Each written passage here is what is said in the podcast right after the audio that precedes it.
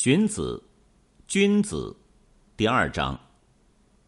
圣王在上面，名分道义在下面实行，那么士大夫就没有放肆淫荡的行为，各级官吏没有懈怠傲慢的事情，普通百姓没有奸邪怪诞的习俗，没有盗窃的罪行，不敢冒犯君主的禁令。